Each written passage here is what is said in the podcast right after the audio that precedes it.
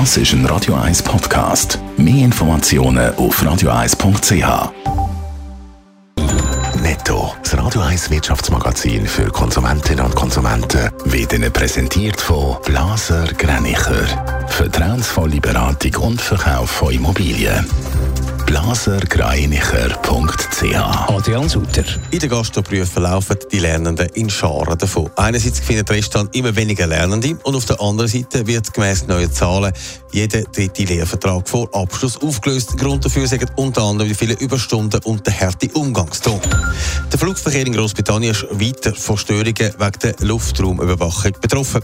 Der Fehler im System ist zwar gefunden und behoben, trotzdem müssen sich Flugreisende weiter auf Verspätungen und Ausfall gefasst machen. Auf die Schweiz hat das aber keine Auswirkungen mehr.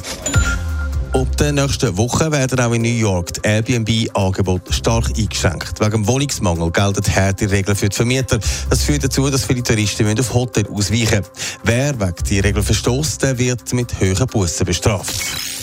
Die Gastrobranche hat mit dem Nachwuchs zu kämpfen. Das haben wir vorher gerade gehört. Es gibt einen Haufen, die die Lehre abbrechen. Und auch bei der Suche nach neuen Lernenden heisst Restaurant und Hotel schwer. Adrian Sutter schwerer als in anderen Branchen. Die Zahlen vom Bundesamt für Statistik sind ziemlich deutlich. In keinem anderen Beruf gibt es mehr Junge, die die Lehre abbrechen. Jeder dritte macht das. Vorzeitig wird der Lehrvertrag aufgelöst. Damit ist die Gastro vor der Schönheitsbranche, wo zum Beispiel Coiffeuse dazugehört. Auch dort gibt es viele vorzeitige Abgänge. Zum Beispiel in den Bürgerberufen wird nur jede fünfte Lehre abgebrochen, bei der Gastro jede dritte. Was machen der Betrieb dagegen? Gastro Suisse hat einen Fünf-Punkte-Plan lanciert, um auch den Lehrbetrieb besser zu unterstützen. Am Schluss liegt es aber an dem Betrieb selber, weil die Hauptgründe für die Lehre sind einerseits Überstunden, aber auch eben der harte Ton, der zum Teil herrscht. Der Ton, der kommt da aber nicht nur von den Angestellten selber, sondern das Problem haben auch die Gäste. Da gibt es auch viele, die die Arbeit in der Gastro nicht wertschätzen und das dann auch zeigen.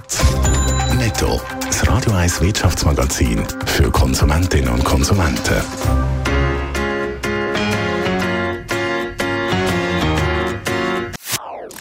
Das ist ein Radio 1 Podcast. Mehr Informationen auf radio1.ch.